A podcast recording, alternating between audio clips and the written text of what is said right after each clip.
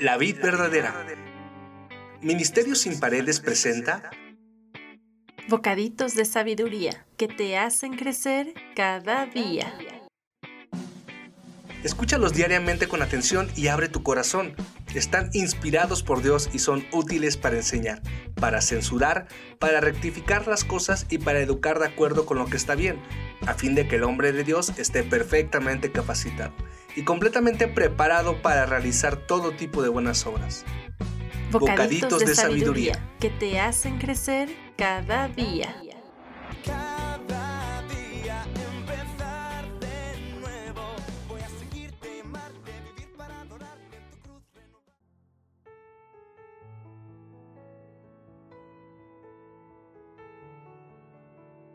Hola, bienvenidos a la emisión número 4 de la segunda temporada de Bocaditos de Sabiduría.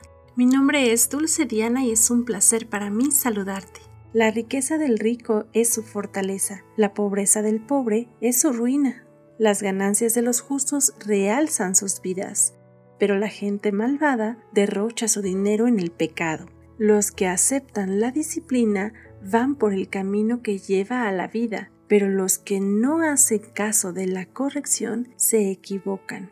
He visto gente muy pobre que solo tiene dinero y gente muy rica que no tiene dinero. La riqueza económica muchas veces viene acompañada de ambición, altivez, soberbia, corrupción y egoísmo. Usan el dinero para destrucción como vicios, apuestas, drogas, abuso de poder, humillación, sexo, etc. Sin embargo, no todos los ricos son así. Hay quienes son agradecidos, humildes, honestos, crean fundaciones, ayudan a personas a superarse, hacen obras de caridad, siempre están viendo de qué forma ayudar a su entorno. Sabes, hemos escuchado varias veces que lo que sembramos, cosechamos. Si damos desinteresadamente, recibiremos más, porque siempre es mejor dar que recibir. Tenemos el ejemplo del fundador de Colgate. Él sabía la importancia de ser fiel, le daba a Dios la décima parte de sus ganancias. Como resultado,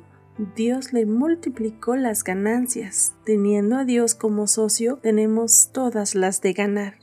La ONU dice que la pobreza es la condición caracterizada por una privación severa de necesidades humanas básicas por la falta de trabajo o compromiso, pero también existe la pobreza mental. Esta se refiere a personas que no tienen planes ni metas a futuro, que son decidiosos para todo, que nunca terminan lo que comienzan, todo lo dejan a medias, que evaden la responsabilidad con excusas, muestran desinterés y falta de compromiso. Existen varios factores que provocan la pobreza mental. Uno de ellos es el medio en el que se desarrollaron, el conformismo, la falta de interés en mejorar, la religiosidad, es decir, creen que el tener dinero es malo o que se está en pecado. Pero la Biblia dice que el dinero no es malo, sino el amor al dinero es lo que nos perjudica. Debemos mantener un balance, porque tanto es perjudicial permanecer en cualquier clase de pobreza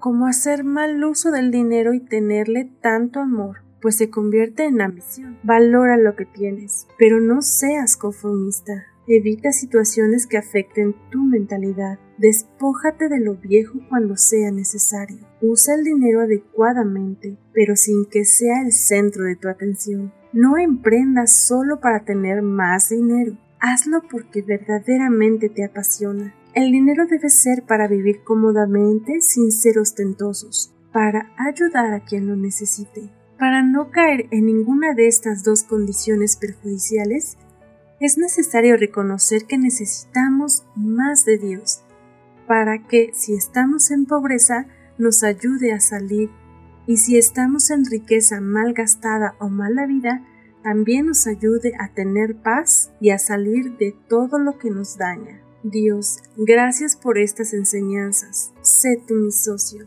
Te pido me ayudes a cambiar mi mentalidad, ya sea de pobreza o ambición, según sea el caso porque sé que ésta me perjudica. Ayúdame a tener un corazón generoso para ayudar a quien lo necesite.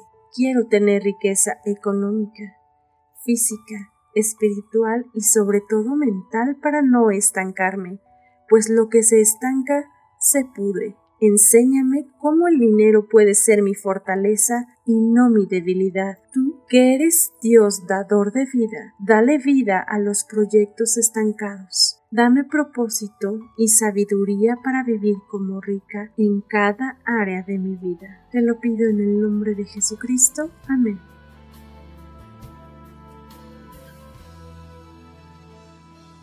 Dios de pactos, que guardas tus promesas, que cumples tu palabra, que guías mi destino. Dios de pactos, confío en tus promesas, descanso en tu palabra, por tu gracia estoy.